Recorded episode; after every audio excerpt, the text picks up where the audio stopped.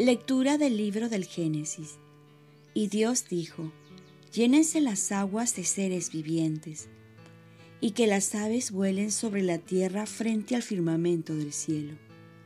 Y Dios creó los grandes monstruos marinos y los seres vivientes que llenan las aguas, deslizándose en ellas según sus especies, y las aves aladas según sus especies. Y Dios vio que era bueno.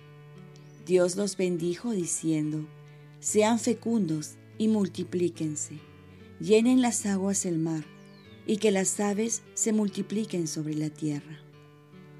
Pasó una tarde, pasó una mañana, el día quinto. Y Dios dijo, produzca la tierra seres vivientes según sus especies, ganado, reptiles y fieras según sus especies y así fue. Dios hizo las fieras según sus especies, los ganados según sus especies, y los reptiles según sus especies. Dios vio que era bueno. Y Dios dijo, Hagamos al hombre a nuestra imagen, según nuestra semejanza, que domine los peces del mar, las aves del cielo, los ganados, los reptiles de la tierra y Dios creó al hombre a su imagen. A imagen de Dios lo creó. Varón y mujer los creó. Y Dios los bendijo diciéndoles, Sean fecundos, multiplíquense, llenen la tierra y sométanla. Dominen los peces del mar, las aves del cielo y todos los animales que se mueven sobre la tierra. Y Dios dijo, Miren, les entrego todas las hierbas que producen semilla sobre la superficie de la tierra, y todos los árboles frutales que producen fruto con semilla, y les servirán de alimento. Y la hierba verde servirá de alimento a todos los animales de la tierra, a todas las aves del cielo, a todos los reptiles de la tierra y a todo ser que respira. Y así fue. Dios vio todo lo que había hecho, y era muy bueno. Pasó una tarde, pasó una mañana del día sexto. Y así quedaron concluidos el cielo, la tierra y todos los seres que hay en ellos. Dios, en el día séptimo, concluyó la obra que había hecho, y cesó el día séptimo de todo el trabajo que había hecho. Y Dios bendijo el día séptimo y lo santificó porque en él cesó de todo el trabajo que Dios había hecho cuando creó. Estos son los orígenes del cielo y de la tierra, cuando fueron creados. Palabra de Dios. Salmo responsorial. Señor, dueño nuestro, qué admirable es tu nombre en toda la tierra. Cuando contemplo el cielo, obra de tus dedos, la luna y las estrellas que has creado. ¿Qué es el hombre para que te acuerdes de él? ¿El ser humano para darle poder? Señor, dueño nuestro, qué admirable es tu nombre en toda la tierra. Lo hiciste poco inferior a los ángeles, lo coronaste de gloria y dignidad, le diste el mando sobre las obras de tus manos todo lo sometiste bajo sus pies.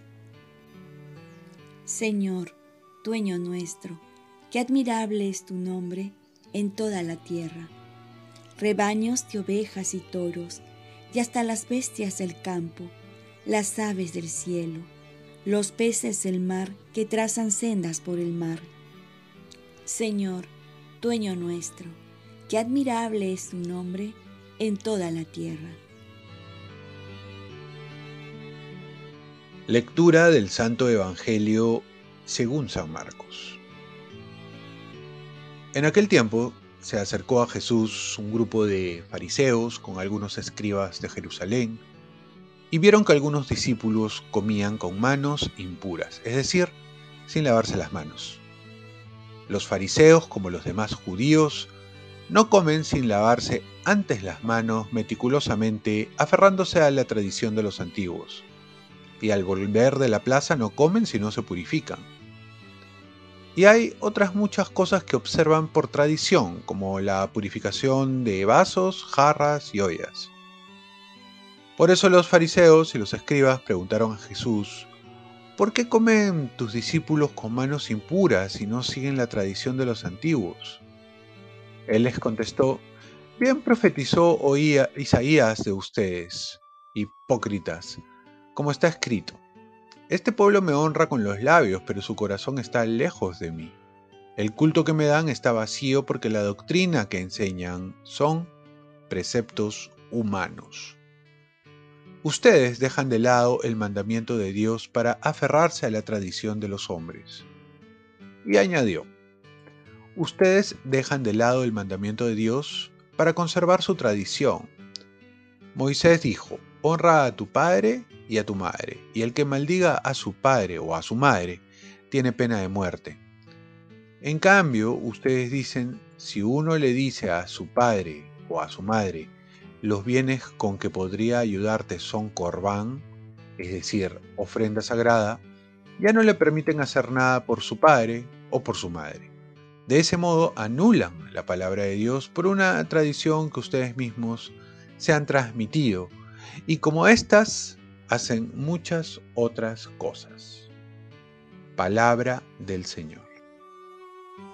Paz y bien, ama a tu Padre del cielo amando a tus padres en la tierra. Para entender un poco más este pasaje bíblico hay que tener en cuenta que Dios nos manda el cuarto mandamiento, honra a tu Padre y a tu Madre. Esto es ayudarles cuando estos los necesiten y amarlos no solo con los bienes materiales, sino con tu presencia, con tu tiempo. Pero algunos fariseos y escribas se portaban como hijos desnaturalizados, ya que para liberarse de las obligaciones con sus padres ofrecían a Dios eso que a sus padres les hacía falta. A este acto se llamaba corbán, es decir, ofrenda a Dios.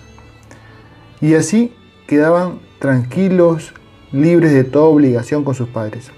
Jesús no está de acuerdo con esta injusticia, pues le va a hacer ver que ese dinero, esa ofrenda que le han ofrecido a Dios, se lo han de dar primero a sus padres que lo necesitan. De esta manera los fariseos manipulaban los mandatos de Dios por tradiciones humanas llevadas por intereses egoístas. Pues no se puede amar a Dios si no se ama al prójimo, y más aún si son tus padres, aquellos a que le debemos la vida y tenemos una deuda infinita. Como siempre, Jesús va sin rodeos y denuncia el ritualismo vacío, las leyes que no llevan a amar al necesitado, la falsa religión que usa a Dios para fines personales. Los enemigos de Jesús se fijaban en los ritos externos mientras su corazón estaba lejos de la caridad. Y peor aún, ellos pensaban que amaban a Dios incumpliendo las obligaciones de hijos para con sus padres. Por eso San Francisco Asís va a decir algo muy cierto. Tienen un corazón limpio los que desprecian los bienes terrenos y buscan los celestiales. Oremos, Virgen María, ayúdame a ser fiel a los mandamientos de Dios, amando a Dios y a mis más próximos. Ofrezcamos nuestro día. Dios Padre nuestro, yo te ofrezco toda mi jornada, mis oraciones, pensamientos, afectos, deseos, palabras, obras, alegrías y sufrimientos, en unión con el corazón de tu Hijo Jesucristo, que siga ofreciéndose a ti en la Eucaristía para la salvación del mundo. Que el Espíritu Santo que guió a Jesús sea mi guía y mi fuerza en este día para ser testigo de tu amor. Con María, la Madre del Señor y de la Iglesia, te pido por las intenciones del Papa, con San José Obrero, te encomiendo mi trabajo y mis actividades de hoy, para que se haga en mí tu voluntad. Y la bendición de Dios Todopoderoso, Padre, Hijo y Espíritu Santo, descienda sobre ti. Cuenta con mis oraciones que yo cuento con las tuyas y que tengas un santo día.